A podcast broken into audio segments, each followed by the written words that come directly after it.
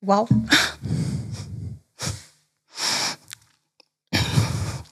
Ich habe es jetzt auch zum ersten Mal erzählt.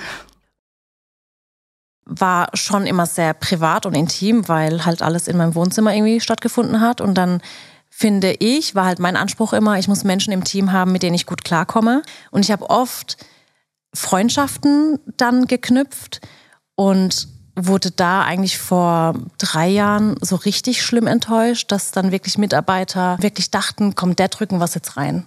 Gegen Ende des Jahres kündigen wir jetzt alle, wir ballern noch mal rein, wir hauen hier alles über den Tisch, wir zerstören noch mal alles. Und die haben, glaube ich, gedacht, dass wenn sie dann gehen mit so einem Big Boom, dass hier alles zusammenbricht. Baby Gut Business. Dein Kompass im Social Media Kosmos und der Creator Economy. Wer prägt die Branche heute? Wer baut die Geschäftsmodelle von morgen? Karrieregeschichten, konkrete Learnings und echte Insider-Tipps. Mit Ann-Kathrin Schmitz. Ich bin so beeindruckt und ich habe ja auch vieles in meiner eigenen Branche schon gesehen, aber das hier ist einfach nochmal auf einem anderen Level, Sally. Wie, wenn du morgens hier reinkommst, ja, ich habe gehört, du ja. arbeitest fast sieben Tage die Woche. Ähm, können wir später nochmal ein bisschen detailliert darauf eingehen, was du da genau machst. Aber siehst du das selber noch? Bist du stolz? Ich bin schon sehr stolz, aber wenn ich morgens hier reinkomme, ist es einfach wie wenn ich zur Arbeit gehe. Ja, es ist zu Hause, ich gehe zur Arbeit, ich komme hier rein, habe meine Hausturnschuhe an und mache halt einfach Videocontent. Also dann nochmal aus meiner Perspektive, das ist der absolute Hammer. Danke. Ja? Das ist der absolute Scheiß-Hammer. Sally, meine Lieblingsfrage an Menschen mit unkonventionellen Berufen. Mhm. Ich würde deinen jetzt auch nicht als äh, den, den kann man jetzt nicht in der IHK-Abschlussprüfung ähm, äh, erlernen, ja? Absolut sagen, bleiben, nicht. sagen wir es mal so. Ähm, wie würdest du jetzt zum Beispiel deiner Oma oder meiner Oma beschreiben, was du, was du machst beruflich? Mhm. Schwierig. Ich würde sagen, ich mache Videocontent, ich mache Videos bringe Menschen das Kochen und Backen bei, manchmal Gärtnern, manchmal Bauen, helfe ihnen in schwierigen Situationen im Leben, wie sie zum Beispiel die Küche organisieren und habe eigentlich für alle Probleme und alle Fragen in der Küche und im Haushalt die Lösung.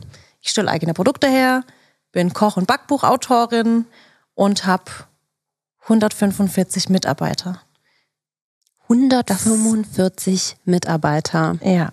So würde ich. Schon, äh, meiner äh, Projektmanagerin Julia, die mit uns hier ist, ins Ohr geflüstert. Einfach nur Influencer-Marketing. Ja? Wie ja. weit kann man kommen? Also das ist wirklich beeindruckend. Ähm, wir haben ja schon so ein bisschen was gesehen oder wir werden äh, während dieses Podcastes. Deswegen ist es so wichtig, dass ihr alle auch zuschaut und diesmal nicht nur zuhört. Ja? Also es ja. lohnt sich, ab jetzt das Handy in die Hand zu nehmen und auch mal einen Blick drauf zu werfen, was wir hier machen. Ähm, das hast du, aber das Wissen kommt ja irgendwo her, beziehungsweise das hast du ja nicht immer gemacht. Lass uns doch mal auf so eine kleine gemeinsame Zeitreise gehen. Mhm. Wie hat das denn alles angefangen? Ich war eigentlich Grundschullehrerin und habe, als ich studiert habe, ähm, schon immer gern gekocht und gebacken und habe auch Hauswirtschaft als Hauptfach studiert, Deutsch und Englisch und hatte praktisch auch meine Praxisseminare an der Uni und habe dann aber auch schon gemerkt, okay, viele in meinem Alter, die können nicht so richtig kochen und backen. Und habe dann einfach irgendwann auch auf den Rat eines Freundes einfach mich getraut, ein YouTube-Video zu machen. Ich habe damals YouTube entdeckt als Videoplattform und habe gesehen, da gibt's Videos über, wie zupfe ich meine Augenbrauen oder ähm, irgendwie andere Tutorials und habe mir gedacht, okay, wenn man sich anschaut, wie man Augenbrauen zupft, schaut man sich bestimmt auch an, wie man einen Hefezopf backt. Und habe dann praktisch das erste Video gemacht, selbst zusammengeschnitten, da gab es auch schon Online-Tutorials dazu und habe es hochgeladen. Das war 2012. Und dann ist es irgendwie eskaliert. Das kann man wohl sagen, denn wir sitzen jetzt hier auf wie viel Quadratmetern äh, Fläche ja. in Waghäusel? Ich meine, jetzt aktuell sind es 4500 Quadratmeter Fläche und das auf zwei Gebäude verteilt. ja. ja. Jetzt gibt es, jetzt kann man ja mit Social Media erfolgreich sein mhm. oder man kann so erfolgreich sein wie du. Was ist denn genau vor fünf Jahren passiert? So lange hast du diesen, diese riesen Quadratmeterfläche hier schon besetzt mit diversen Produktionsstudios, mit eigenen Produkten, mit, einer, mit einem äh, Produktionsteam, was seinesgleichen sucht. Ja. mein, mein großes Vorbild jetzt, was, ja. äh, was Produktion angeht. So will ich auch mal produzieren können, meinen Podcast. Ähm, was ist denn vor fünf Jahren nochmal passiert, was seit 2012 irgendwie so gekocht hat bei dir? Ja, es war 2012 alles aus unserer Wohnung heraus, aus meiner privaten Küche und ich habe währenddessen noch studiert. Wir hatten schon eine Tochter und es war mehr ein Hobby. Ich habe immer mal wieder Videos gemacht, aber jetzt nicht wirklich regelmäßig. Und irgendwann habe ich gemerkt, okay, irgendwie liegt's mir und ich liebe es und ich würde gerne in einer noch schöneren und noch größeren Küche produzieren. Ich hatte damals wirklich so eine Schlauchküche und habe mir von Ikea damals eine Kommode gekauft, um die hinzustellen wie so eine Kücheninsel, weil ich einfach keine Kücheninsel hatte und ich hatte auch das Geld nicht für eine Kücheninsel. Also musste so eine Ikea-Kommode her, die ich dann immer so hin und her schieben konnte, weil sie schön leicht war. Und habe dann gedacht, nee, ich hätte einfach gerne eine schöne Küche mit einer Kücheninsel. Wir müssen umziehen und sind dann erstmal in eine größere Wohnung gezogen. Und da habe ich mir schon eine recht studiofreundliche Küche eingebaut, muss ich sagen. Habe echt auch viel Geld investiert. Das war damals schon ein großes Risiko, denn alles, was ich damals im Referendariat verdient habe, das waren so knapp 1400, 500 Euro, mhm. habe ich praktisch in Miete investiert, weil die Wohnung so teuer war. Und ich habe die Küche gekauft und habe mir gedacht, okay, hoffentlich funktioniert das alles irgendwie und ich kriege das alles abbezahlt und habe dann aber auch parallel schon ähm, seit zwei, drei Jahren den Online-Shop geführt. Das heißt, ich hatte da schon Produkte, die ich gern benutzt habe und die ich einfach ausgetestet habe, habe die in meinen Online-Shop und habe damit schon ein bisschen was verdient und immer wieder in Equipment investiert, also Kameras, Mikrofone, Lichter, dass es einfach immer schöner wird. Mhm. Und dann war 2015 und ich war fertig mit dem Referendariat und nee, es war 14 sogar. Und ich war fertig mit dem Referendariat und wollte eigentlich arbeiten als Lehrerin, aber die Stelle war gerade nicht frei. Also habe ich mir gedacht, okay, jetzt mach einfach mehr Videos, überbrück das halbe Jahr und dann nehme ich die nächste Stelle an. Ja, und dann hat es einfach noch mehr Spaß gemacht. Der Kanal ist gewachsen und 2015 wollten wir Nachwuchs. Hat dann auch geklappt. Und dann habe ich mir gedacht, ja komm, das eine Jahr, zwei Jahre Elternzeit nehme ich jetzt auch noch mit. Ähm, und habe dann praktisch noch mehr Videos gemacht und dann auch den ersten Mitarbeiter eingestellt. Ja. Wow. Und wann war der Punkt, wo du gesagt hast, ich kann jetzt meinen eigenen Job kündigen und Murat, dein Geschäftspartner und mhm. Ehemann äh, auch? Also wie entscheidet man das? Ab welchem Punkt denkt man sich, jetzt kann ich davon leben? Ja, das war, als ich tatsächlich hochschwanger war, 2015. Wow. Und ich habe mir gedacht, eigentlich würde ich gerne die Videos noch cooler gestalten. Ich will nicht mehr selber schneiden, ich will auch nicht mehr selber filmen. Ich will einfach Video-Content kreativ herstellen und nicht mehr die Technik dahinter machen müssen. Und dann habe ich Murat gesagt, Murat, ich habe eine Vision. Ich würde gerne den Food Channel weiter aufbauen. Ich will, dass es der coolste und schönste und größte Food Channel Deutschlands wird. Ich will Rezepte von A bis Z kochen. Und das war eigentlich auch mein Plan, dass ich praktisch von Apfelkuchen bis Zimtschnecke alles an Rezepten kreiere, die jeder sucht, damit jeder bei mir landet. Und so habe ich es dann gemacht. Geschafft. So, ja. High five. und dann habe ich 2015 eben den Mitarbeiter eingestellt, der Videos drehen und cutten konnte. Also zuerst Produktion sozusagen genau. wieder. Mhm. Und dann hat äh, Murat sich eben Elternzeit genommen, hatte sowieso seine Stunden schon runtergekürzt und ist dann auch mit bei mir eingestiegen.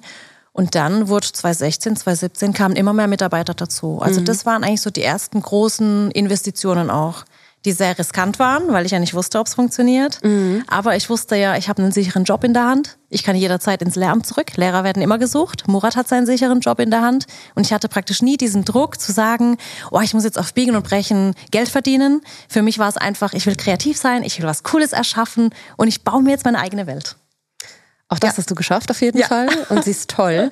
ähm, aber du, also als Grundschullehrerin lernt man ja vieles, mhm. aber nicht, wie man Unternehmen führt. Ja. Stelle ich jetzt mal harte, ja. eine harte These in den Raum. Ähm, weiß ich aus Erfahrung, weil ich bin eigentlich Journalistin und hm. bin auch Geschäftsführerin von zwei Unternehmen, bis Ende des Jahres wahrscheinlich von vier.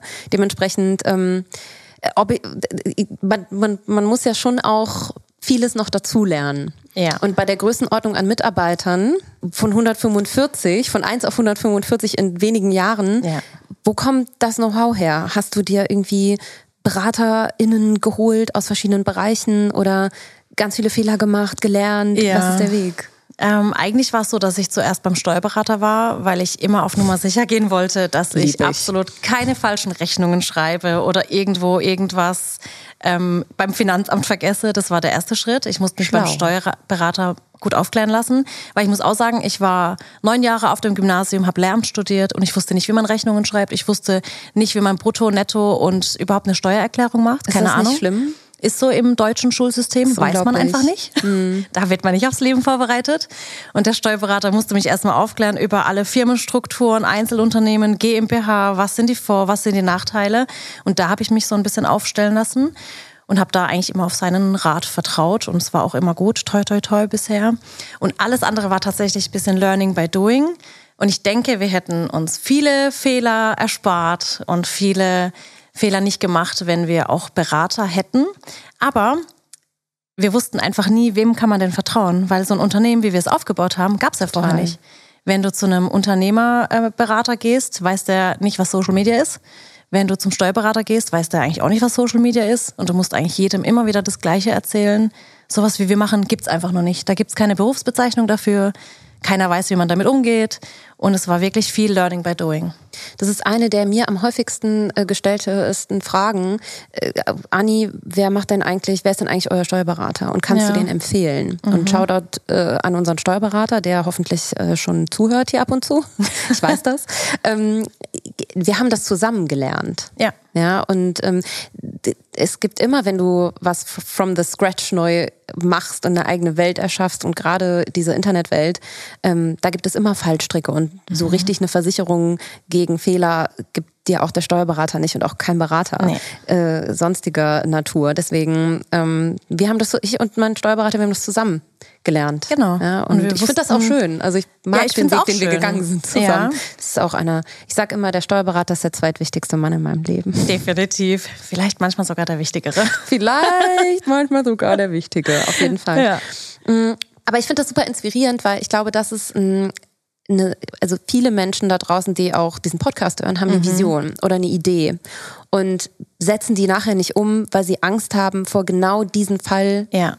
Falltüren, die ja. du nicht kommen siehst, haben vielleicht diese unternehmerische Familie nicht, haben die Ausbildung nicht in die Richtung und setzen dann vielleicht im Zweifel eher was nicht um. Ja weil sie da Angst das hemmt haben, letztendlich. Ja. Und ähm, ja. Ich ja, meine, an der so Stelle.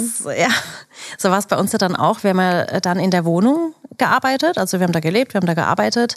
Dann war die Ella irgendwann auf der Welt, 2015. Und ich habe da meine Videos weitergedreht. Sie nebenher gestillt. Die Samira war dann schon irgendwann in der Schule. Und es war einfach so eine schöne kleine Wohnung mit offener Küche. Mhm. Und irgendwann habe ich gemerkt, okay, jetzt kommen halt Mitarbeiter mit dazu. Und es war immer alles sehr familiär und freundschaftlich, aber ich konnte halt so nie abschalten, gar nicht. Weil die Küche voll stand mit Equipment, so Lichter wie hier, Kamerastative. Und ich habe mir irgendwann gedacht, boah, das, das geht so einfach nicht mehr. Wenn ich frei arbeiten will, aber auch noch meinen Feierabend will, müssen wir einfach bauen. Und wir müssen so bauen, dass ich zwei Küchen habe, dass wir so eine private Küche haben für unsere Familie und für uns, für den Alltag, dass ich am Wochenende einfach runterstampfen kann und sagen kann, wow, ich trinke jetzt hier privat meinen Kaffee. Mhm. Und eine Studioküche habe, in die ich reingehe und einfach nur Licht an und alles ist bereit. Ja. Und so entstand praktisch das Studio vorne. Mhm. Deswegen haben wir so gebaut, dass vorne Studio, hinten privates Haus. Und wir sind einfach immer da, die Kinder sind mit dabei, deswegen kann ich mir auch trotzdem Zeit für meine Kinder nehmen. Ja. Und dann wurde es irgendwann mehr mit den Mitarbeitern. Es wurden aus vier wurden sechs, aus sechs wurden zehn, dann wurden plötzlich 20, 30 und der Schritt war recht schnell. Und dann haben wir gemerkt, okay, wir müssen nochmal bauen und haben praktisch dieses Gebäude dazu gebaut, dieses Silicon Valley wo ich wusste, hier können wir auch Meetings machen, Geschäftstermine. Und ich liebe den Namen. Es, ja, und es kommt nicht immer alles bei mir ins Studio, weil es immer ein großer Störfaktor war, wenn wir Termine hatten mhm. und ich immer wieder Videodrehs unterbrechen musste. Und deswegen haben wir das so ein bisschen davon abgetrennt, dass es ein extra Gebäude ist. Und du hast es selber gerade schon angesprochen. Ich meine, du arbeitest ja auch sehr eng mit deinem Partner zusammen. Mhm. Wie, fun wie funktioniert das? Also schafft ihr das wirklich mal zu trennen oder ist es schon eher so, dass ihr das Gebäude verlässt und ihr trotzdem dann in dem anderen Gebäude weiter über die Arbeit redet? Also es funktioniert zwischen uns besser, seit wir zwei Gebäude haben, weil wir uns dann nicht mehr jeden Tag auf die Nerven gehen. Ich muss nämlich sagen, es war zwar immer schön, wenn der Murat immer mit dabei war, aber irgendwann habe ich mir auch gedacht, so, okay, es wird Zeit, dass dieser Mann auch mal ein eigenes Büro bekommt. Hat er bis heute noch nicht, aber jetzt ist er halt hier im Valley immer unterwegs. Jetzt macht er gerade seine eigene Fernsehsendung hier und ich krieg's gar nicht mit. Mhm. Alles gut. Aber tatsächlich schaffen wir es selten, so privat zu reden, weil es schon schwierig ist, muss man sagen, wenn man die Arbeit zusammen hat und das ja auch noch im gleichen oder auf dem gleichen Gelände sich alles abspielt. Wenn wir privat reden, ist es entweder was mit den Kindern oder mit Freunden. Aber so richtig, richtig privat ist schon schwer, sich da die Zeit zu nehmen. Mhm. Aber die Kinder sind ja praktisch auch immer mit dabei und die sind so eingebunden in alles, was hier so stattfindet. Also ich habe es ja selber schon heute gesehen. Mhm. Deine Tochter hat Kekse gebacken, ja. die deine andere Tochter geklaut hat. Jetzt backt sie noch mal welche. Jetzt backt sie noch mal welche, äh, nachdem wir die Küche verlassen haben. Ja. Wie ist das für die Kinder? Also was, was wollen die in deine Fußstapfen treten? Für die Kinder ist es die mm, ist so, die kennen sie nicht anders. Samira war eineinhalb, als ich angefangen habe. Ella ist reingeboren sozusagen und die kennt es nicht anders. Mama kocht und backt, macht Videos, ähm, hat immer mal die Kamera mit dabei und für sie ist es, glaube ich, einfach ein völlig normales Leben, weil wir, finde ich, in Warkhäusl hier ein recht normales Leben führen. Mhm. Und natürlich ähm, sagen sie dann immer mal, sie wollen das auch mal machen. Aber die Ella, die Kleine, will jetzt gerade Steuerberaterin werden aktuell. Geil. Samira möchte Polizistin werden. Also ich sage denen schon auch immer, das funktioniert nicht so einfach hier. Und ihr wisst ja, Mama hat auch einen richtigen Beruf gelernt. Und da mhm. muss ich sagen, bin ich immer so ein Vorbild, äh, das noch sagt, lernt was Richtiges und dann könnt ihr euch kreativ austoben, weil es halt für alles keine Garantie gibt. Mhm. Man kann ja heute nicht sagen, ich habe eine coole Idee, ich werde Internetstar Dafür gibt es ja. einfach zu viele coole Menschen und bei vielen funktioniert es, bei manchen nicht. Ja, aber weil sie halt auch sichtbar sind ne? und ja. sie werden schon damit groß. War das damals eine bewusste Entscheidung, die du getroffen hast? Also das kann man ja auch kritisch sehen und sagen, hey, ja. warum zeigst du deine Kinder im Internet? Hatten die überhaupt die Wahl? Die müssen ja jetzt gefühlt Internetstars werden. Wie siehst du das? Ähm, heute weiß ich nicht, ob ich es nochmal so gemacht hätte, aber damals war für mich einfach so, es haben halt ein paar hundert Menschen diese Videos geguckt und ich hätte nie gedacht, was mal draus wird. Mhm. Aber Samira und Ella, die sind, ähm, muss ich sagen, die sind ganz gesund mit dem Medienkonsum aufgewachsen. Ich bin da auch echt streng. Bin leider eine richtig uncoole Mama, eine richtig strenge, die auch TikTok und alles sehr drosselt. Okay. Die große ist zwölf und die hat ein Handy, seit sie in der fünften Klasse ist, weil sie mit dem Bus fährt. Aber ähm, TikTok, Instagram, YouTube darf sie nur 30 Minuten am Tag und kriegt halt auch am Abend das Handy einfach weggenommen, weil ich einfach nicht will, dass sie da zu viel konsumiert, muss mhm. ich sagen. Gerade TikTok ist für mich so eine Plattform, wo ich denke, wow, da ist einfach viel zu viel drauf. Mhm. Und ich weiß, die sind immer mal präsent, aber tatsächlich gar nicht mehr so wie, wie früher. Da war ich schon noch naiver, weil ich mir dachte, ach komm, die, die machen einfach gerne mit. Und ähm, es ist ja auch ein krasses Vorbild, wenn ich, wenn ich dann sehe, dass Kinder mit zwei, drei Jahren schon mit Messern umgehen können. Und für andere Mamas und Papas ist dann so krass, hätte ich jetzt nie gedacht. Ich nehme jetzt meine Töchter und Kinder auch mal mit ähm, in die Küche. Ja. Von daher finde ich, ist es schon schön, wenn man es mit einbezieht, aber ich halte sie tatsächlich schon immer mehr raus. Ja. Jetzt hast du gesagt, du bist eine strenge Mutter. Mhm. Bist du auch eine strenge Chefin? Mhm. Ich glaube nicht. ähm, mein Team weiß, ich bin sehr perfektionistisch mhm. und die wissen auch, ich will alles immer so ganz genau haben. Aber ich glaube, ich habe eine ganz liebevolle Art. Ich glaube, ich war noch nie wirklich streng und sauer, oder? Ja. Keiner traut sich was zu sagen. Alle so. Alle so. Mm, mm, mm, ja. Spaß. Nee. Also ich war jetzt nur zwei Stunden hier und hatte weder das Gefühl, dass deine Tochter verstört ist durch ja. Social Media, noch dass irgendwie deine Mitarbeiter hier nicht gerne arbeiten. Also, ganz im Gegenteil. Aber let's talk Business, noch mal ein bisschen mhm. intensiver. Ähm, Murat hat mal gesagt oder ist auch öffentlicher Vertreter der, ähm, der Tatsache, dass ja, YouTube-Videos allein nicht reich machen. Ja. Deswegen gib uns doch mal einen Einblick in, was euch reich macht. Nein, Spaß. Obwohl, wenn man sich hier so umguckt. Ähm, genau, was, was sind so Säulen, mit denen ihr den, mhm. den größten Umsatz stiftet? Ich habe schon sehr die da, dürfen wir leider nicht zeigen, aber eine, eine Unternehmensstruktur gesehen, ja. die mir, äh, ja, die mich schwindlig gemacht hat. ja, tatsächlich YouTube-Videos sind bei uns ähm, wenn ich jetzt nur meine YouTube-Einnahmen hätte, hätte ich ein ganz klares Minus, weil ich einfach mehr Geld in YouTube investiere, als ich von YouTube rausbekomme. Krass. Ist so, weil wir einfach eine echt krasse Qualität haben und ich hier ein Videoteam habe, was jetzt auch nicht unbedingt vom Mindestlohn lebt. Mhm. Das heißt, ich habe einfach gute ausgebildete Fachkräfte. Wir bilden auch selber aus und die Qualität, die wir machen, könnte ich so nicht bezahlen, wenn ich nicht einen eigenen Shop zum Beispiel hätte. Und ich weiß, ich kann auf YouTube mehr Werbung schalten. Ich weiß, ich kann da Produkte inkludieren.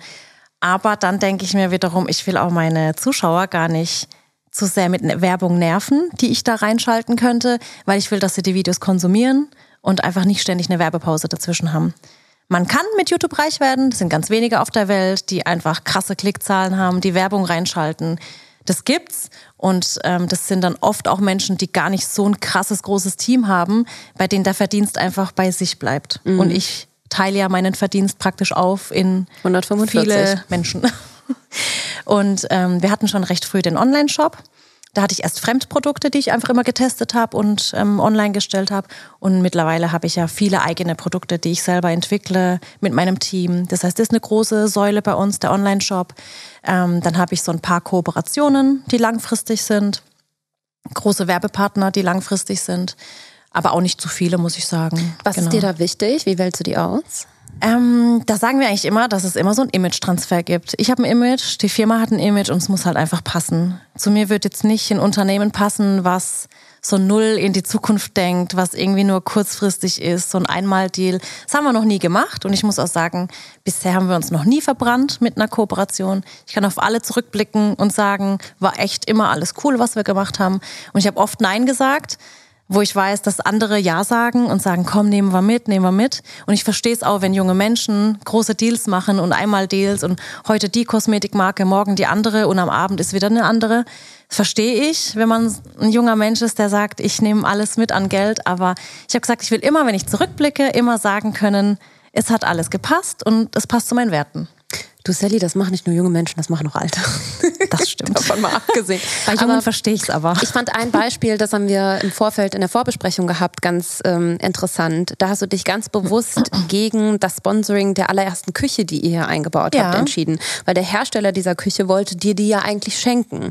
Und genau. du hast dich ganz bewusst dagegen entschieden. Ja, weil damals, das war vor fünf Jahren, waren wir auch recht klein und wir hatten ja noch nie einen Manager oder Berater. Ich wusste ja auch, also eigentlich weiß ich bis heute noch nicht so ganz, was verlangen eigentlich andere für Werbung. Und damals wussten wir das größte Geheimnis erst recht dieser Branche. Nicht. Genau.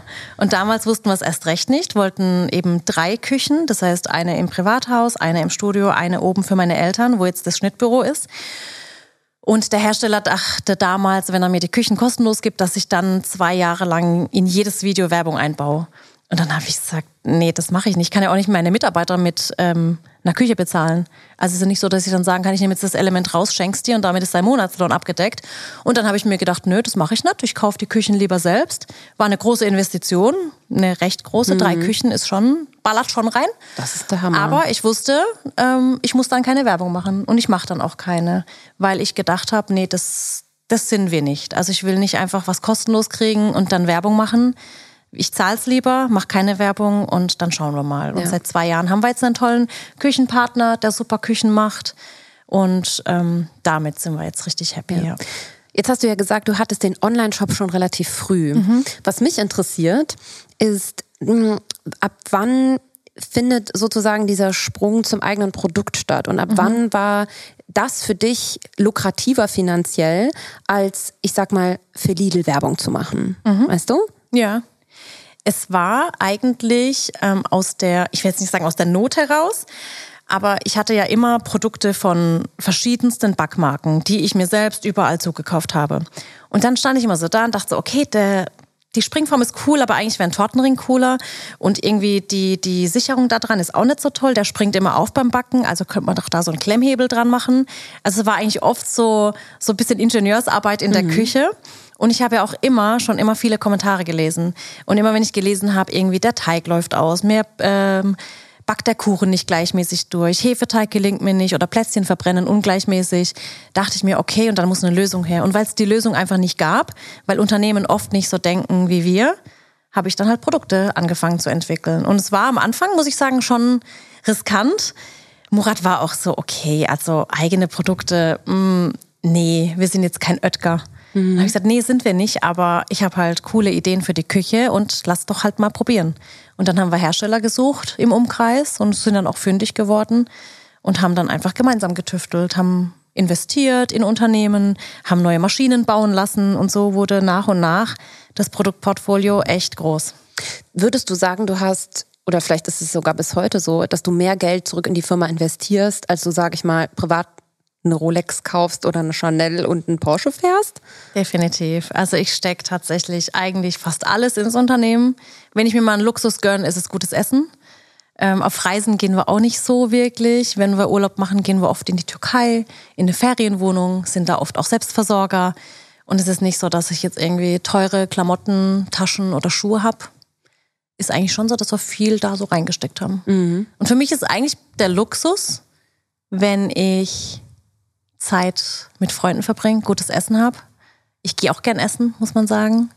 Und ja, aber in Zukunft will ich schon ein bisschen mehr reisen. Jetzt sind die Kinder ein bisschen größer, jetzt ist es einfacher. Ja. Jetzt wollen wir auch mal ein bisschen die Welt sehen. Ja. Also ich zumindest. Und du darfst dich auch mal bekochen lassen, Sally. Du bekochst Definitiv. die Welt, jetzt darfst du auch mal dich ja. häufiger bekochen lassen. Privat muss ich auch sagen, nach Feierabend, äh, weil wir ja doch recht lange auch drehen, und am nach Feierabend koche ich nicht mehr so gerne. Da denke ja. ich mir dann so, komm, lass essen gehen oder wir nehmen das, was wir gekocht haben, mit nach Hause.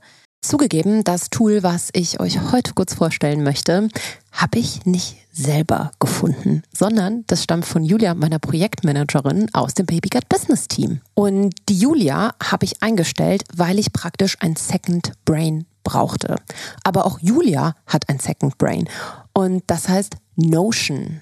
Und eigentlich sagt das auch schon alles, was Notion macht denn es ist ein Ort, an dem du all deine Notizen und Dokumente verwalten kannst, der vor allem nicht nur einfach, sondern auch schön gestaltet ist. Und wenn ihr euch jetzt denkt, ja, Anni, okay, das kann ich aber auch woanders machen, das Besondere an Notion ist die KI-Funktion. Sprich, du kannst mit Notion also eigentlich alle praktisch lästigen Aufgaben automatisieren. Das heißt, Zusammenfassen von Meeting-Notizen zum Beispiel oder die Planung deiner nächsten Schritte und Projekte damit du dich auf die wesentlichen Aufgaben deiner Arbeit konzentrieren kannst, damit du mehr Zeit hast, kreativ zu werden selber. Und das, was die Benutzung eben so angenehm macht, ist, dass die KI in Notion schon integriert ist. Das heißt, ihr müsst nicht zwischen irgendwelchen anderen KI-Tools hin und her wechseln. Die Notion-KI hilft dir also dabei, schneller zu arbeiten, besser zu schreiben und weiter zu denken. Aufgaben, für die du also normalerweise vielleicht Stunden brauchen würdest, kannst du jetzt in wenigen Sekunden mit diesem Tool optimieren und erledigen. Wenn du dir denkst, das klingt super, das möchte ich ausprobieren, geh doch mal auf notion.com slash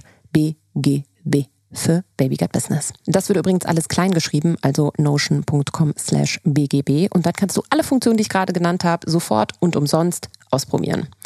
Wenn du unseren Link benutzt, unterstützt du praktisch Baby Gut Business in dem, was wir hier tun. Deswegen ist es ganz wichtig, dass ihr über diesen Link geht. Und ich äh, wünsche euch ganz viel Spaß beim Ausprobieren. It could be life-changing. Jetzt hast du ja zuletzt nicht nur gekocht, sondern du hast mhm. auch getanzt. Ja. Ich war sogar einmal im Studio. Echt? Ja, meine Freundin äh, Alex Peter hat doch äh, oh, da ja. mitgemacht. Die ist leider in der ersten Folge Ach, rausgeflogen. Nein, warst du in der ersten Folge da? Ja, ja. Ach, ja, und ich, ich wusste saß, das gar nicht. Ja, ich saß da. Ach du, ich war da total undercover okay. und war eigentlich nur so ein seelischen Supporter. Little did I know, dass es den auch wirklich dann gebraucht hatte. Aber oh, ja. ähm, voll toll. Ja. Mhm. Aber du bist ja relativ weit gekommen. Ja, bis Woche sechs. Wie hast du das denn alles? Also Oh, das, das ist jetzt sehr nerdy Talk, weil die meisten Leute, also Farina wollte mhm. tatsächlich auch mal bei Let's Dance mhm. dabei sein, deswegen ich kenne die Bedingungen, unter denen das produziert und ähm, ja. auch finanziert wird. Und das ist ja schon auch ein Invest, ja, weil ja. du hast ja mit Sicherheit nicht mehr viel Zeit gehabt. Nee, also offen gestanden, fürs Geld macht man es nicht. Nee. Fürs Geld macht man gar nichts fürs Fernsehen. Stimmt. Kann man schon mal so offen sagen. Auf jeden ähm, Fall. Und der Invest bei mir war einfach die Zeit. Ne? Also das alles vorbereiten. Es war auch, als angefragt wurde, dachte ich erst so, krass, cool, aber schaffe ich nie im Leben. Ich schaffe es mhm. zeitlich nicht. Und dann habe ich mir gedacht, nee, aber eigentlich will ich es schon unbedingt. Ich habe mhm. mir einfach gewünscht, da dabei zu sein, weil ich mir dachte, es ist eine coole Auszeit für mich. Mhm. Und ich habe dann angefangen ab November mir die Fre Zeit frei zu schaufeln. Also ich musste ab November dann und wirklich gedreht Video. im März, ne? Mhm. Ab Februar geht's los. Ja. Und ich habe so ab Oktober, November angefangen, Videos vorzuproduzieren. Alter Bis spät am Abend, auch am Wochenende. Dass ich praktisch die Zeit, ich wusste nicht, wie lange ich dabei sein werde. Und ich habe mir gedacht, komm, den seelischen Stress gebe ich mir nicht. Ich bereite es so vor, dass ich wirklich bis Mitte Mai vorproduziert habe. Alles vorbereitet, dass ja auch hier das Team weiterarbeiten kann. Ich kann ja nicht sagen, okay Leute, ich gehe jetzt äh, ab dem 14. Februar oder 19. Februar, wann es losging, ähm, gehe ich jetzt mal weg und ich weiß noch nicht, wann ich wieder zurück bin. Mhm. Ich muss ja auch hier praktisch alles aufrechterhalten. Den Betrieb am Laufen halten. Den Betrieb am Laufen halten. Und dann haben wir alles vorproduziert. Aber ist das nicht auch ein Druck? Das war schon ein krasser Druck. Also ich war auch, muss ich echt sagen, als ich dann ähm, bei Let's Dance angefangen habe zu tanzen, war erstmal so der Druck einfach weg, weil ich dachte, oh mein Gott, ich bin jetzt endlich mal raus. Ich bin jetzt in Köln und kann jetzt mal ein bisschen tanzen und es hat mega Spaß gemacht. Es war aber schon auch eine recht ähm, belastende Zeit, körperlich, weil ich fix und fertig war, aber der Kopf war frei. Mhm. Also es war wirklich, ähm, wir hatten, Sport halt. Es war Sport, genau. Ja. Es war richtig, richtig gut und für mich war es so ein Learning auch für mich, weil ich in der Zeit auch gemerkt habe, hey, du brauchst eine Auszeit und du brauchst auch mal ein anderes Hobby. Weil bisher war Backen, Kochen, Malen mein Hobby, wurde jetzt aber auch zum Beruf. Ich mache es immer noch richtig gerne. Ich backe auch gerne noch abends zum ähm, Abschalten. Mhm. Aber trotzdem braucht man doch was anderes. Mhm. Und das habe ich jetzt so im Sport gefunden, muss ich sagen. Ja. Ja. Und es war die Zeit, wir hatten sonntags, wurde immer der Tanz mitgeteilt, sonntags wurde die Musik äh, mitgeteilt und dann habe ich halt äh, mit Massimo so die ersten Schritte gemacht und mein Anspruch war immer, Massimo, ich muss bis heute Abend die ganze Choreo drauf haben. Und der hat mich am Anfang ein bisschen für verrückt gehalten, aber ich habe gesagt, ich kann heute Nacht nicht schlafen, wenn ich die Choreo nicht drauf habe. Also musste ich Sonntagabends die Choreo im Kopf haben, dass ich sie bis Mittwoch lernen kann, die Technik noch lernen kann, um donnerstags nach Köln zu fahren, freitags zu tanzen, samstags zurückzukommen und Sonntag geht's von vorne los. Ich muss auch sagen, ich fand die, die, die Dedication der Teilnehmerinnen eigentlich, mhm. das brauche ich gar nicht gendern, ähm, so krass. Also ich habe schon ein paar, ich war schon ein paar Mal bei Let's Dance und mhm. ähm, ich liebe das auch, ja. Also an alle, die zuhören, ich kann es so empfehlen, sich da mal ein Ticket zu kaufen und ja. also das ist wenn man so, eins bekommt. Das Studio ist geil, der Vibe ist cool, ja. es ist voll schön, mal hinter die Kulissen zu gucken. Also ich wurde dann, bin dann sogar noch mal Backstage, Backstage ja. gewesen und ähm, dann haben da Anna Ermakova hat dann da ähm, wirklich in der Pause, in der Pipi-Pause, ja. äh, nochmal wirklich zwischen den Leuten, zwischen den ZuschauerInnen äh, auf, auf, auf dem äh, Parkett da irgendwie ja. davor getanzt und ich fand das schon richtig cool. Ich cool, liebe Let's ne? Dance, das ist mein Lieblingssendung ja. im deutschen Fernsehen, denn die ist einfach nett und freundlich und da kann man abschalten und da muss man sich einfach mal über nix Böses ja. in der Welt Gedanken machen. Ist echt so. Das war wirklich das. so jeden Freitag. Ich meine, klar hat man trotzdem den Druck. Man will ja auch performen. Es ist live vor fast sechs Millionen Menschen. Muss man echt ausblenden. Und dann ist es ja auch so, alle, die da teilnehmen, oder die meisten zumindest, haben, haben wenig, äh, wenig Heidenei. Die wenigsten haben einen sportlichen Hintergrund, die wenigsten tanzen irgendwie privat. Und dann gehst du dahin als jemand, der halt noch nie sportlich was gemacht hat mhm. oder getanzt hat oder irgendwie und ich musste immer ausblenden, dass da jetzt so viele Menschen zugucken. Aber es war immer ganz cool. Ich hatte schon immer so einen Stress und Druck. Ich habe es immer so in der Verdauung gemerkt, da ich so, okay, ich glaube, ich bin doch aufgeregt. Ich glaube, ich bin doch ein bisschen aufgeregt. Aber ich habe das so genossen, mhm. freitags dort zu sein. Und mit wem hast Vibe. du dich am besten verstanden? Tatsächlich war unsere Staffel ziemlich cool. Wir hatten von Anfang an, hat es einfach geweibt. Und wir haben direkt so eine WhatsApp-Gruppe erstellt mit allen Tänzern, mit allen Profis, wie so eine Klassengruppe. Jeden Tag wurde da was reingeschrieben. Ich muss sagen, eigentlich mit allen, aber klar, mit manchen hat man mehr Kontakt, mit anderen weniger. Ähm, Chrisanti, mit ihr habe ich mich super verstanden. Ich wusste das. Ich wollte gerade sagen, was bei uns war es gleich so das griechisch-türkische Bündnis. Die ist die Beste. Ja. Ähm, Mimi war direkt gegenüber von der Garderobe. Knossi, mit dem versteht sich sowieso jeder.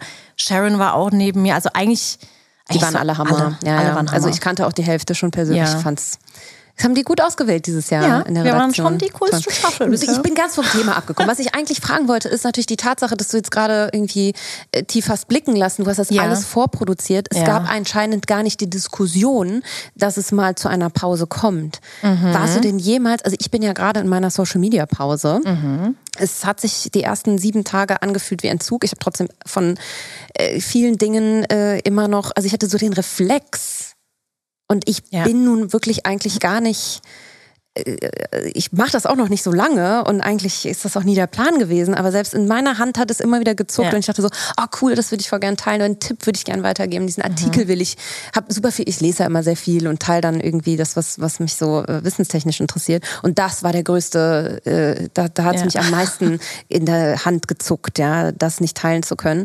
Ähm, ist das bei dir gar keine Option? Jemals da 2012 gewesen? Ähm, ich hatte tatsächlich, glaube ich, seit 2012 noch nie so eine richtige Pause. Wir waren zwar immer mal im Urlaub, aber selbst da teilt man ja und ich, also ich muss auch sagen, für Urlaub produziere ich auch vor, weil ich einfach will, dass trotzdem Rezepte online gehen mhm. und irgendwie alles so seinen Fluss behält. Ich habe nach dem Let's Dance Ausstieg das war auch emotional sehr auffühlend, ähm, habe ich dann gesagt, komm, jetzt gönne ich mir echt eine Woche Urlaub und habe wirklich auch ähm, einfach meine Mädels eingepackt, eine Freundin eingepackt und wir sind auf Mallorca. Und da hatte ich so ein bisschen Auszeit beruflich auch, weil ich gesagt habe, nee, ich, ich hatte ja auch die Zeit freigeschaufelt. Ich habe ja bis Mitte Mai freigeschaufelt und dachte mir so, nee, ich gehe jetzt, ich will einfach nicht. Ich will nicht sofort wieder zurück in meine Küche, in den Betrieb. Ich kann es auch einfach gerade nicht. Ich muss erstmal emotional wieder klarkommen und so ein bisschen einfach verschnaufen können. Und da hatte ich so eine Woche Urlaub. Hab zwar immer mal was geteilt, aber auch nur, wenn ich Lust hatte. Mhm. Und jetzt für diesen Sommer, muss ich sagen, haben wir jetzt eine vierwöchige Auszeit geplant, was Longform-Content angeht, also lange Videos. Ohne vorproduzieren? Ohne vorproduzieren. Ich fasse es nicht. Außer halt so Sachen wie jede Woche bei Lidl was online, das habe ich ja schon vorproduziert. Ja. Und Reels und Shorts kommen trotzdem online, weil wir das auch schon vorproduziert haben. Und ich schaue einfach, wenn wir im Urlaub sind, ich will mich gar nicht stressen, ich will gar nichts posten. Aber wenn ich halt Lust habe, im Urlaub was Cooles zu zeigen, dann mache ich es einfach. Ja, cool. Aber richtig ungezwungen. Mhm. Ja. Aber so mhm. richtig offline war ich tatsächlich noch nie. Aber das hat ja auch ganz viel mit Motivation zu tun. Mhm. Und wir versuchen ja immer irgendwie auch hier Learnings weiterzugeben. Ich denke, die wenigsten da draußen, die zuhören, müssen jeden Tag vor der Kamera stehen. Ja. Ich finde es persönlich ultra krass, ja. Ich ja. muss dich nachher auf the record nochmal fragen, wie man das durchhält. ähm, aber wie schaffst du es denn, so motiviert zu sein. Also du kommst auch hier rein, du bist da, ja. Mhm.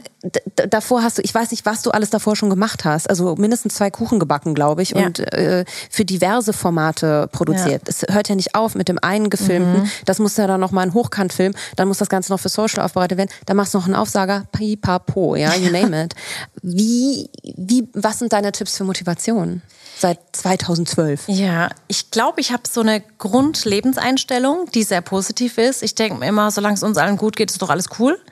Und ich sehe viele Dinge recht stressfrei. Also ich glaube, ich kann echt sagen, dass ich eigentlich ein sehr stressiges Leben habe und immer sehr präsent bin, auch in unserem Haus. Es ist auch am Wochenende so, dass ich eigentlich nie allein bin. Dann kommt mein Papa irgendwie durch den Garten. Also es ist nicht so, dass ich so daheim mal in meinem Pyjama oder irgendwie einfach runter ins Wohnzimmer laufen könnte, weil ich muss immer oder ich habe immer den Hintergedanken, okay, es könnte noch jemand da sein, mein Papa kommt irgendwie durch den Garten. Ich habe einfach so eine grundrelaxte Einstellung. Passt auch, glaube ich, ganz gut, weil ich auch Grundschullehrerin war und ich mich so mhm. nicht schnell aus der Ruhe bringen lasse. Und Murat ist bei uns eher so der Part, der schnell aufbrausend ist, in Panik verfällt und sich denkt, okay, okay, wie machen wir das? Und ich denke halt immer, komm, ich sehe nicht den Berg vor mir, ich sehe halt immer so die kleinen Häufchen, mache jetzt erstmal das eine, dann machen wir das andere. Und ich glaube, ich bin von Grund auf sehr strukturiert und gehe einfach die Dinge mit einem Plan an. Mhm. Ja. Und, und ich denke halt immer, es könnte auch immer schlechter laufen. Ja, ja. Ich glaube, ja. was du noch nicht gesagt hast, Dankbarkeit. Das auch. Höre ich raus. Definitiv, ja. ja. Und, ähm, und ich denke mir halt immer, ja. es ist einfacher, glücklich zu sein und zu lächeln, als irgendwie böse zu sein, über alles zu nörgeln und immer das Schlechte zu sehen. Ich sehe mhm. das Glas eigentlich fast immer halb voll. Cool. Ja. Und was sich halt direkt an Motivation eigentlich anschließt, was mir zuletzt so ein bisschen fast gefehlt hat, weil ich so berieselt war von den Sachen, die ich täglich irgendwie aufsauge, weil ich auch so ein super neugieriger Mensch bin und äh, mhm. äh, kann mich für viele Themen begeistern, auch für Menschen total und so. Mhm. Ist ganz stark gekoppelt bei mir an Kreativität. Mhm. Und was du da praktisch dich jeden Tag äh, neu kreativ erfinden musst hier. ähm, wie können wir uns den Prozess dahinter vorstellen? Ist das alles Sallys Bauchgefühl, Sallys Eingebung, die du unter der Dusche hast? Da ist mir wieder ein Rezept eingefallen. Ich meine, du überlegst dir das ja alles selber. Ja. Ähm, oder steckt da irgendwie so ein eher strategischer Prozess dahinter?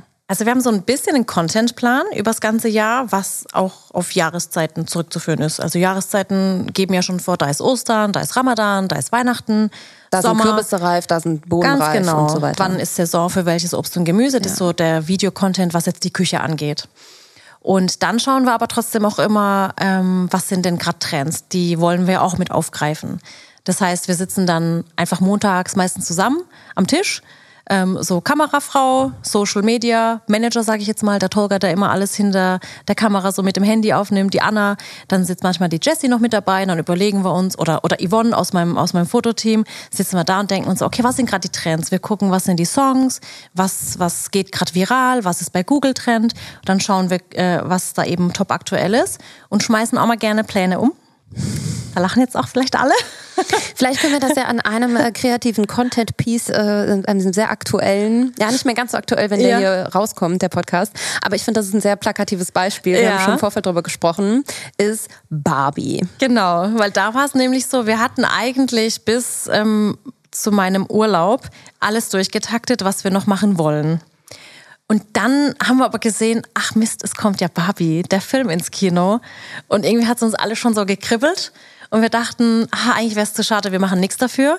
Und es war auch keine Kooperation oder irgendwas, aber ich dachte mir, nee, komm, wir sind Sallys Welt. Wenn nicht wir, wer dann? Wir müssen Barbie machen. Wir müssen eine Barbie-Motivtorte machen. Und dann ist es halt eskaliert. Dann ist eskaliert in, okay, wir machen Barbie, wir machen Barbie äh, wir machen Barbie Getränk, wir machen noch irgendwelche äh, Schnecken, dann ein Monkey Bread, dann Outfit Changes. Ach, vielleicht bauen wir noch sowas wie einen Karton. Und so ist es dann leider eskaliert und wir mussten alle Pläne über den Haufen schmeißen und alles in Pink. Es sind jetzt tausende Barbie-Pakete angekommen, Kleider, die wir schon rausgesucht haben. Das machen wir jetzt noch die nächsten Tage, ja. Hm.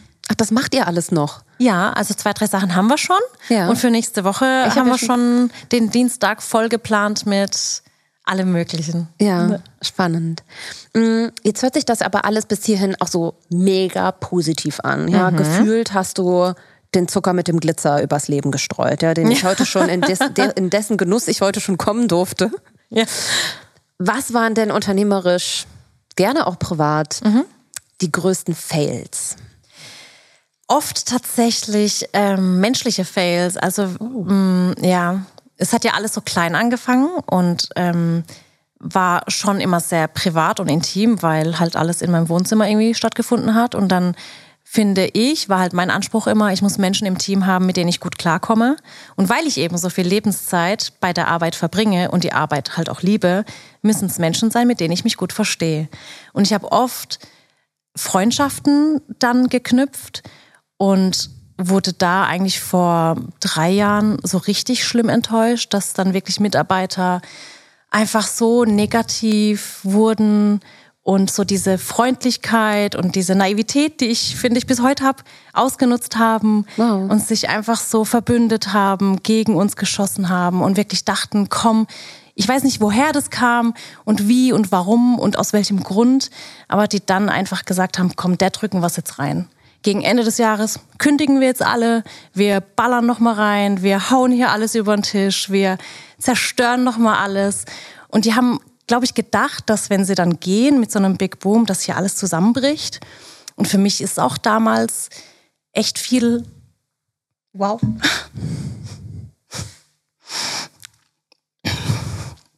Oh, Sally. Warte, ich hab's gleich. Alles gut. Und es ist auch damals tatsächlich ähm, innerlich so in mir alles zusammengebrochen weil ich dachte, krass, ich habe eigentlich gedacht, wir sind Freunde und ich habe gedacht, ja. alles ist cool und ich habe immer alles für jeden gegeben hier, sowohl privat als auch geschäftlich. Ja. Habe immer gern alle Menschen aufgebaut, habe meine Reichweite dafür genutzt, dass jeder hier seinen Job ausleben kann, dass er sich kreativ austoben kann, dass er geschäftlich unterstützt wird, dass sie privat selber noch geschäftlich alles Mögliche machen können. Und dann war das echt so ein Big Boom. Und ich dachte so, okay, was passiert jetzt? Und ähm, habe eigentlich dann nur weitermachen können, weil ich mir dachte, nee, ich lasse mir meine Welt nicht nehmen. Und Sallys Welt habe ich so lange aufgebaut und ich mache das so gern und ich mach das, mich macht das ja auch so glücklich, dass ich mir dachte, nee. Und ähm, es war auch zwischen Murat und mir damals dann auch echt schwierig, weil wir beide echt fast dran kaputt gegangen sind mhm. und uns dann zusammengerafft haben und gesagt haben, nee, machen wir nicht. Wir machen einfach weiter, wir bauen uns einfach ein neues Team auf ja. Haben wir auch gemacht. Und ich muss sagen, heute, rückblickend, bin ich so froh und dankbar um die Erfahrung. Ja. Und man muss irgendwo immer so eine gesunde Entscheidung treffen, wie viel gebe ich jetzt privat von mir preis und wie viel nicht. Und da wusste ich dann, okay, irgendwo muss man auch mal eine Grenze ziehen. Aber was ich nicht möchte, ist immer ein so ein Misstrauen zu haben. Also ich bin trotzdem noch der Mensch, der gerne schnell vertraut. Ich habe trotzdem meine Mitarbeiter die hier, mit denen ich sehr gut befreundet bin. Und ich liebe es einfach. Und selbst wenn heute wieder einer kommen würde und sagen wird, komm, der kacken wir jetzt ins Unternehmen, würde ich trotzdem sagen, mein Gott, dann war es jetzt halt so. Aber mhm. ich würde nicht aufhören, trotzdem alle Menschen schnell in mein Herz zu schließen, weil ich das anders nicht kann. Also ja. ich kann nicht arbeiten mit Menschen, die ich nicht leiden kann. Ja. Ich kann nicht vor der Kamera stehen und jemandem in die Kamera lachen, dem ich nicht in die Kamera lachen will. Es muss alles bei mir einfach auf einer sympathischen Ebene sein. Und Voll. ist auch bei Fremdproduktionen so, wenn da irgendwie so ein fremdes Kamerateam ist, ich muss die halt echt leiden können. Wobei ich mittlerweile bei fremden Teams einfach auch abschalten kann und denken kann, komm Sally, sei einfach professionell vor der Kamera, mach dein Ding, die siehst du vielleicht einmal und nie wieder. Mhm. Aber so mein Team, was hier bei mir ist, die mit meinen Kindern in Kontakt sind, die bei mir zu Hause mit ihren Hausschuhen Stimmt. arbeiten, die müssen einfach zu uns passen. Ja. Ja. Krass, ich dir das, das erste Mal erzählt. Ja, danke. Das ist ja. äh, total, aber das ist ja wichtig, um ja. Also ich habe hab das selber häufig so ein bisschen. Also ich gebe auch immer alles, was ich, also ich denke mir immer, ich habe es doch irgendwie hätte ich habe gerade eine, äh, eine Werkstudentin eingestellt zum Beispiel mhm. und ähm, die kam auf mich zu und ähm, wollte einen Rat, ob sie jetzt ein Privat studieren soll oder nicht. Und ich konnte gar nicht anders, als sie irgendwie anbieten, dass wir das jetzt dual machen. Irgendwie. Ja. ja. Also hätte mir damals jemand die Chance gegeben oder wäre jemand, damals jemand zu mir gekommen, hätte gesagt, komm, ich nehme dich jetzt bei der Hand, wir machen das jetzt. Oh mein Gott, das hätte mein Leben verändert. Oder? Weißt du, was ich meine? Ja. Ich habe so mit der Kohle auch gestruggelt ja. früher ich habe gedacht, ich kann das nie abbezahlen, was ich in meine ja. Bildung investiere. Ja, ja und ähm, man investiert ja nicht nur Geld in die Person, mhm. sondern ich investiere immer eigentlich alles, was ich habe, ja. meiner Seele. So ist so, Emotionen, gesprochen. Gefühle, total. Deswegen, Zeit. ich kann das voll verstehen, wenn, also ja. ich weiß, ne, du hast es ja auch nur angedeutet jetzt, ja. aber das ist natürlich auch irgendwie, ja, das ist ein Stich ins Herz, glaube ich. Definitiv. Und jetzt rückblickend muss ich sagen, hätte uns, okay, das Menschliche hätte hätte ich mir gerne erspart. Also ja. so, ich war, ich hatte, glaube ich, echt so ein Broken Heart Syndrom monatelang, ja. weil ich echt so fertig war. Ähm, aber jetzt rückblickend muss ich sagen, habe ich jetzt ein viel genialeres Team. Und ich war halt immer so eingestellt, dass ich gesagt habe, okay, wie viel Arbeit haben wir da? Brauchen wir jetzt eine Fotografin oder zwei oder können wir eine ganze Abteilung gebrauchen? Weil ich nicht will, dass sich hier bei mir jemand überarbeitet. Ich will, dass wir eine faire Arbeitsteilung haben, dass viele auch alles können, dass man sich untereinander hilft und dass einfach ein Team wächst. Und das kannst du halt nicht, wenn du immer nur eine Person hast. Mhm. Und jetzt habe ich ähm, Abteilungsleiter eingeführt, wo ich gesagt habe, komm hier, mach du einfach deine eigene Abteilung. Du kannst Leute einstellen, du kannst suchen, du kannst Bewerber herrufen. Teil du dir deine Aufgaben auf und macht's einfach so, wie ihr das möchtet, wie es für euch passt. Mhm. Und ich glaube, du hast so, mehr Freiheiten gegeben. Ganz genau. Erstens. Viel mehr Freiheiten. Auch mehr Leute eingestellt. Ganz genau. Um vielleicht das Risiko auch zu diversifizieren. Genau, das Risiko äh, minimieren und eben auch für die Leute selbst. Ich will ja nicht, dass jemand hier arbeitet und ständig den Druck hat, ich muss immer da sein, ich muss performen, ich muss Urlaub machen, wenn die Sally Urlaub macht. Mhm. Ich will ja, dass hier einfach jeder einen schönen Job hat ja. und jeder arbeiten kann und einfach frei sein kann und keinen Druck verspürt zu sagen, ach Gott, ich muss funktionieren, so wie die Sally funktioniert, weil so kann keiner funktionieren. Ja. Es ist mein Geschäft ja. und ich will ja auch gar nicht, dass jemand sich ja. hier übernimmt. Ja, ich glaube, ähm, was man lernen muss, also was auch ich gerade voll lernen muss, ist so eine richtig gute Feedback-Kultur etablieren, mhm. dass auch Leute sich trauen, dir Feedback zu geben, ja. auch wenn du irgendwie natürlich, also ich weiß nicht, wann mich mal meine, meine Chefinnen, die ich so hatte in meinem Leben nach Feedback gefragt hätten. Mhm. Also wurde ich nie. Ich habe das auch nie gelernt. Ja, Ich war ja. immer nur derjenige, der abgearbeitet hat im Zweifel. Aber ich glaube, dass wenn man das nicht als Einbahnstraße betrachtet, sondern wenn man eine gute Feedback-Kultur, eine gute Kommunikationskultur ja. irgendwie etabliert und das ist voll nicht einfach. Mhm, Vor allem, ich glaube, wir sind uns da ein bisschen ähnlich. Ja, Also wir geben ja auch ja. viel unseres eigenen, äh, der eigenen Seele da rein in das Business. Und dann ist es halt ultra schwer, mhm. richtig ein Leader zu sein sein. Ja? Definitiv. Ähm, aber hey. Mitarbeiterführung ist so das Schwierigste, was man eigentlich machen kann. Und ich finde, da muss sich jeder auch weiterentwickeln und immer offen sein für Kritik und wirklich auch immer Feedback einholen. Mhm. Ja. Kriegst du viel Kritik vom Internet? Ähm, Tatsächlich eigentlich nicht so krass. Also ich bin nicht so. Du hast einen kritiklosen Content, die, der hat nicht so ja, Shitstorm-Potenzial. Genau. Wenn mal Kritik kommt, merkst du eigentlich, okay, da ist jetzt jemand echt frustriert, weil es mhm. irgendwie so unsachliche Kritik ist. Ähm, du bist hässlich. Genau, sowas zum Beispiel. Wirklich? Ja, Ja, bei Let's witzig. Dance zum Beispiel. Das war Ja. die Zeit, in der ich am meisten kritisiert wurde. Oha. Wegen meines Äußeren, wegen meines Tanzens, wegen keine Ahnung was. Da waren echt, dachte ich mir so, okay, das sind halt echt Menschen, die daheim sitzen, den ganzen, die ganze Woche drauf warten, bis da Menschen tanzen, die nicht aus dem Tanzbereich kommen. Und dann ballern wir los. Und da haben sie echt losgelegt mit, äh, du hast viel so breite Schultern, du hast ein breites Kreuz, deine Beine, wie sieht das denn aus? Was sind das für eine Frisur? Und am Anfang hat mich das auch echt krass getroffen. Und ich Echt? dachte so, oh mein Gott, ich will gar nicht mehr tanzen. Ich sehe dabei so hässlich aus und wie und habe immer also alles analysiert. Und, wie dann habe ich mir um? ja und dann ach, also zum einen hat der Massimo dann gesagt, ähm, geht's noch, hör auf Kommentare zu lesen. Meine Freundinnen und Freunde alle so, geht's noch, hör auf Kommentare zu lesen. Und ich habe dann auch aufgehört, weil ich mir dachte, nee, ich mache das doch nicht für die anderen und ich lasse mir das doch nicht nehmen. Und wenn es einer hässlich findet, dann guck halt weg. Oder mach selber besser. Und da habe ich so angefangen, mich ein bisschen zu schützen davor, weil ich dann gemerkt habe, nee, komm, das ist nicht, das ist keine sachliche, konstruktive Kritik. Das ist einfach nur haten und ja. Und wenn mal Kritik kommt, sind wir da auch offen dafür. Also alles, was wir besser machen können, her damit. Aber so Hate kriegen wir eigentlich recht selten. Weil ich finde das so krass, auch aus meiner Perspektive, die jetzt auch nicht so lange, sage ich mal, so sichtbar ist im Internet und ehrlicherweise auch irgendwie da reingeholt. Also ich wollte ja eigentlich nur einen Podcast machen und jetzt sitze ich hier und muss das ja trotzdem vor der Kamera irgendwie Ja. äh, gelevelt kriegen.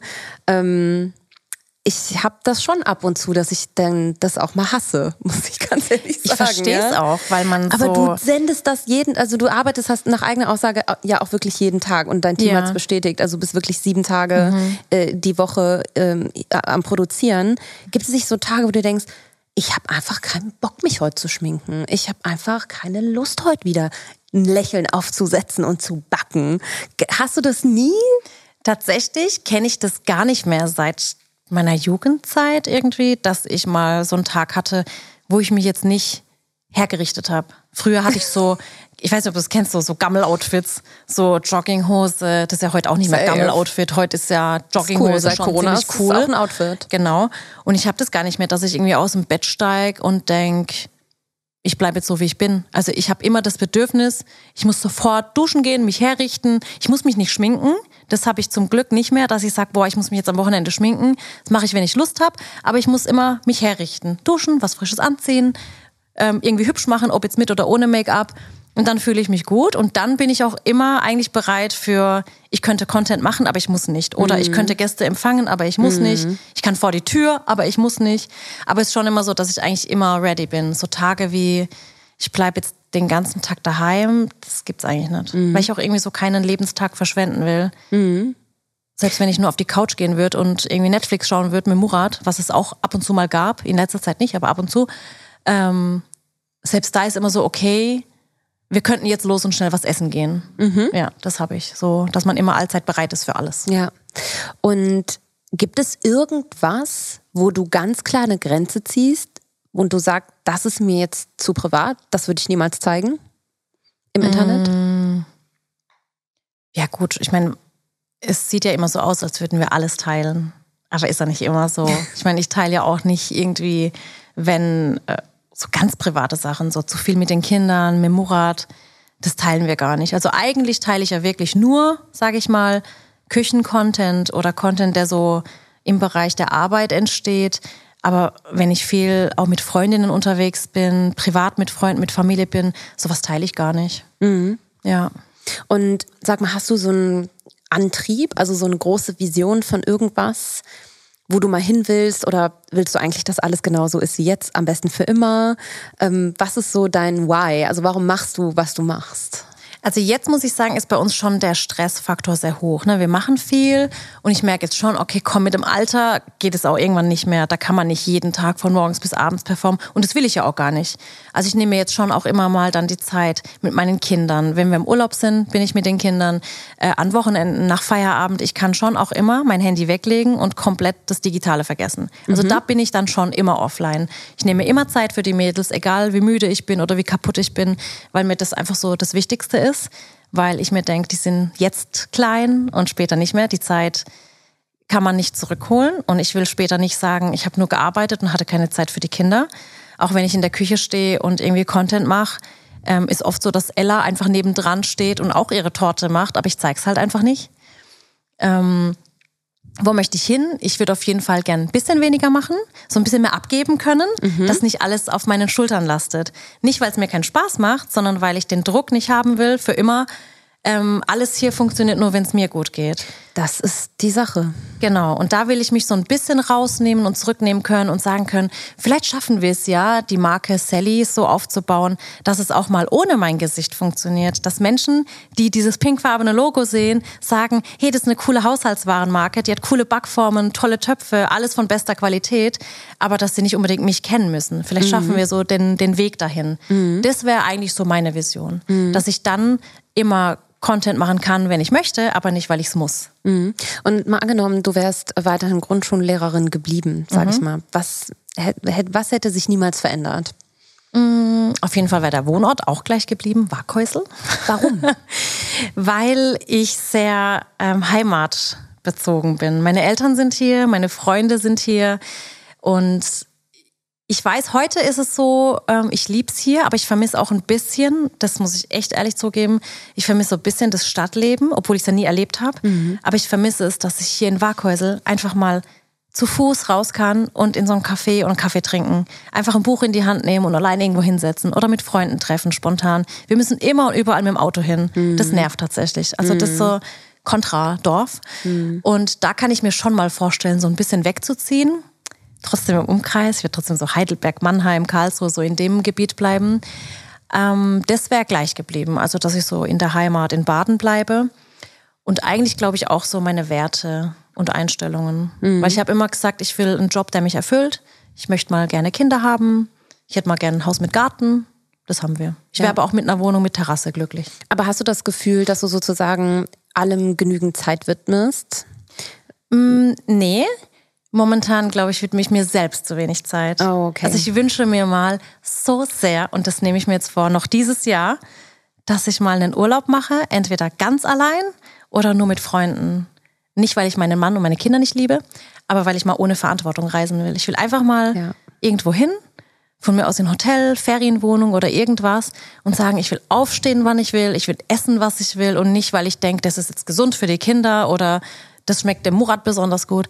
Ich will einfach mal gerne eine Woche machen, worauf mhm. ich Lust habe. Und mhm. essen, worauf ich Lust habe. Und Sport machen, wann ich will. Oder auch keinen Sport machen, wann ich will. Mhm. So ein bisschen die Me-Time, die fehlt mir mhm. gerade. Und die möchte ich mir einräumen. Das wünsche ich dir auch. Ja. Das ist voll wichtig. ähm, was war denn der beste und was war der schlechteste Rat, den du jemals bekommen hast? Gerne der auch beste, unternehmerisch. Der beste Rat. Hm. Was war der beste und schlechteste Rat?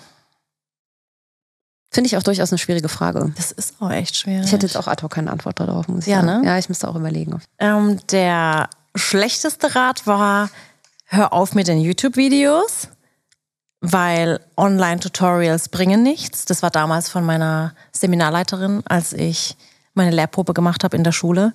Und sie mir eine relativ schlechte Note gegeben hat und gesagt hat, das ist nicht die Zukunft, such dir eine andere Unterrichtsmethode. Boah, die wollte dich bestrafen. Ja, echt so. Und heute benutzen Lehrer meine Inhalte und Dozenten und zeigen YouTube-Videos von mir zum Lernen. Da bin ich richtig stolz drauf. Cool.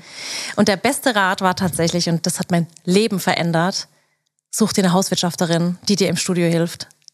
Echt? Das war der allerbeste Rat, weil ich kam einfach nicht vorher drauf zu sagen, ich wusste nicht, was diese Jobbezeichnung ist, mhm. weil eine Putzkraft ist es nicht. Eine Putzkraft putzt einfach nur. Ich brauche jemanden, der mitdenkt, der, wenn ich im Video moderiere und als nächstes brauche ich den Teigschaber, mir schon den Teigschaber zustreckt, der einkaufen geht, jemand, der aufräumt, der mir vorarbeitet. Das war der allerbeste Tipp und das war ein richtiger Gamechanger. Und da wäre ich nicht drauf gekommen. Interessant. Mhm. Toller Job auch eigentlich. Richtig also ein cooler toll. Job. Ja weil ich einfach die Zeit auch nicht habe, jetzt irgendwie jede Woche einkaufen zu gehen, Lebensmittel. Ja. Und sie ist ja schon fast wie so eine persönliche Assistentin eigentlich, ja, ne? Ist wirklich so. Die mhm. einfach weiß, okay, die Sally benutzt immer viel Quark, viel Mehl, viel Butter. Das muss einfach immer da sein. Und da muss ich dann nicht mehr drüber nachdenken, kann ich, jetzt heute, ja, kann ich jetzt heute Crumble machen oder nicht.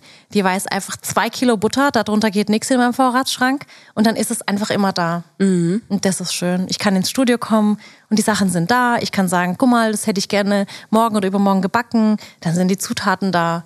Und das ist richtig gut, dass ich mir da schon mal keine Gedanken machen muss. Mhm. Und jetzt sendet ihr ja von Waghäusel in die Welt, wenn mhm. man so mhm. möchte.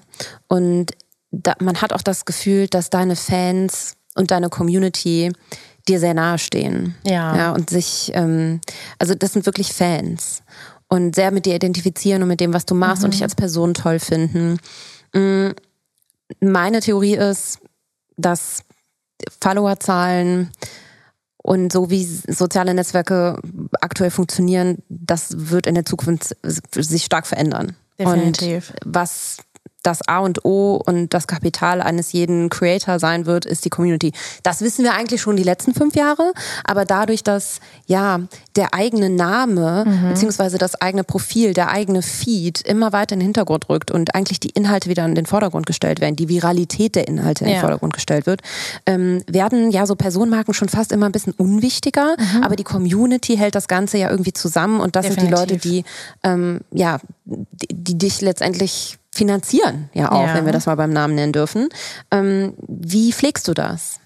Ich bin tatsächlich sehr ähm, kommunikativ und immer im Austausch. du deine Insta-Nachrichten selber? Ja, deswegen kann ich nicht mehr alle beantworten.